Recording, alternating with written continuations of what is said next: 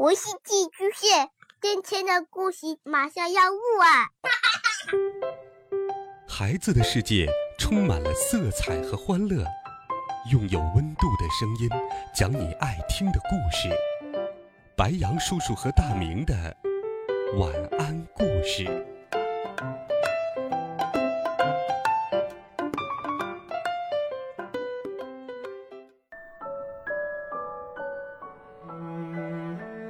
小朋友们、同学们，大家好，欢迎收听白杨叔叔讲故事。今天，白杨叔叔继续给你准备了《我爱成长》励志系列故事。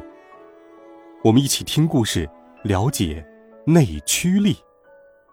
一起来听《再见，坏脾气》第四集：小脾气鬼去学校了。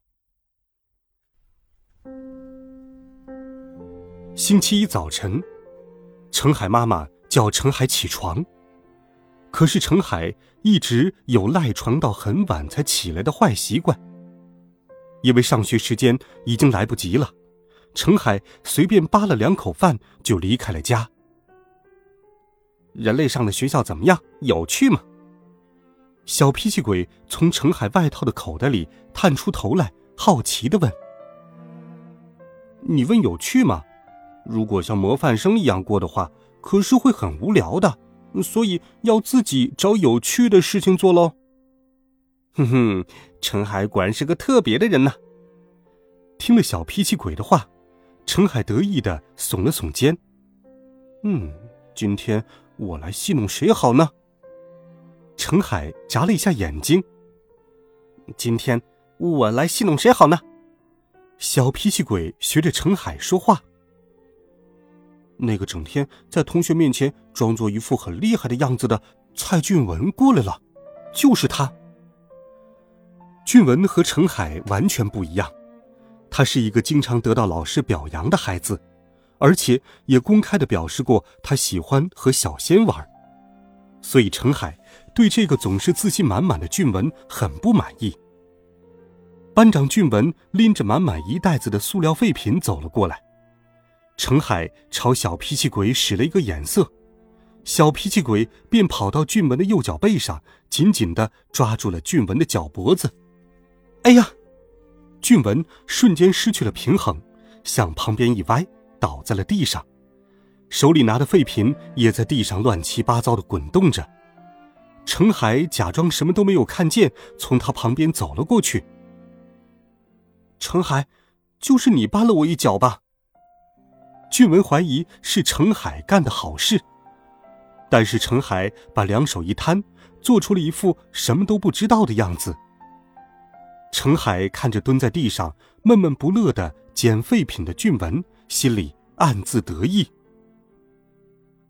小脾气鬼，你呀，干的太好了。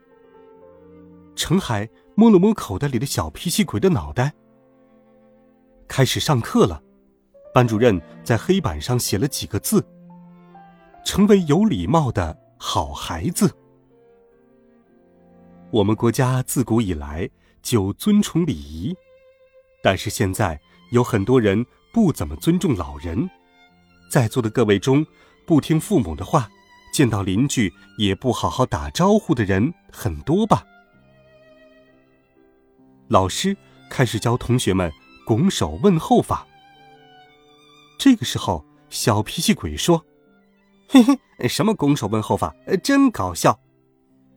听了小脾气鬼的话，程海抱着肚子大笑了起来，哈哈哈哈！连老师和同学们正斜着眼睛看他，也不知道，程海班里的同学们正在分小组，为一周后的老人节准备表演节目。全班一共有六个小组，合唱小组。舞蹈小组、陶笛演奏小组、爵士舞蹈小组、魔术小组、跆拳道示范小组，没有一个人愿意和程海分在一组。老师没有办法，他考虑了一下，觉得还是舞蹈比较适合毛毛躁躁的程海，只好把程海勉强放进了舞蹈小组里。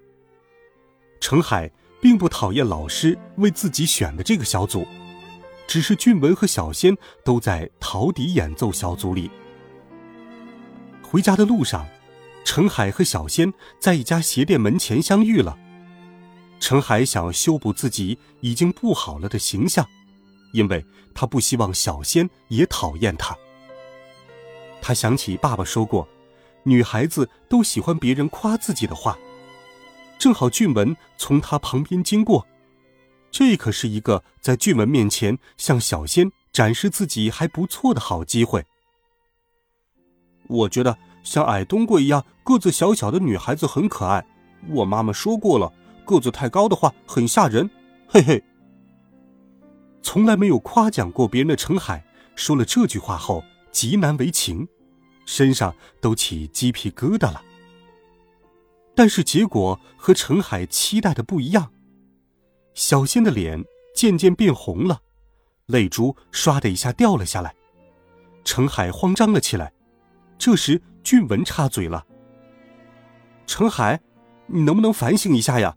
你怎么能当着别人的面故意喊他讨厌的绰号呢？我们要是嘲笑你是全天下最没有礼貌的孩子的话，你喜欢吗？”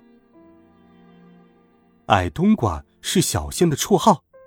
听完俊文的话，陈海一句反驳的话也说不出来了。这时候，小脾气鬼很没有眼力劲儿的插了一句嘴：“好啊，当然喜欢了。”俊文无奈的看了一眼陈海之后离开了。陈海的心突然一阵刺痛。捣蛋鬼，全天下最没有礼貌的孩子，这些绰号。陈海还是第一次这么不想听到，现在连什么都不知道，就只会添油加醋的小脾气鬼也变得讨厌了起来。好了，孩子们，这一集陈海的故事，白杨叔叔就给你讲到这里。陈海该如何改掉他的坏脾气呢？欢迎继续收听《我爱成长》励志系列故事，听故事。养成良好习惯，温暖讲述，为爱发声。每天，白羊叔叔讲故事都会陪伴在你的身旁。我们明天见，晚安，好梦。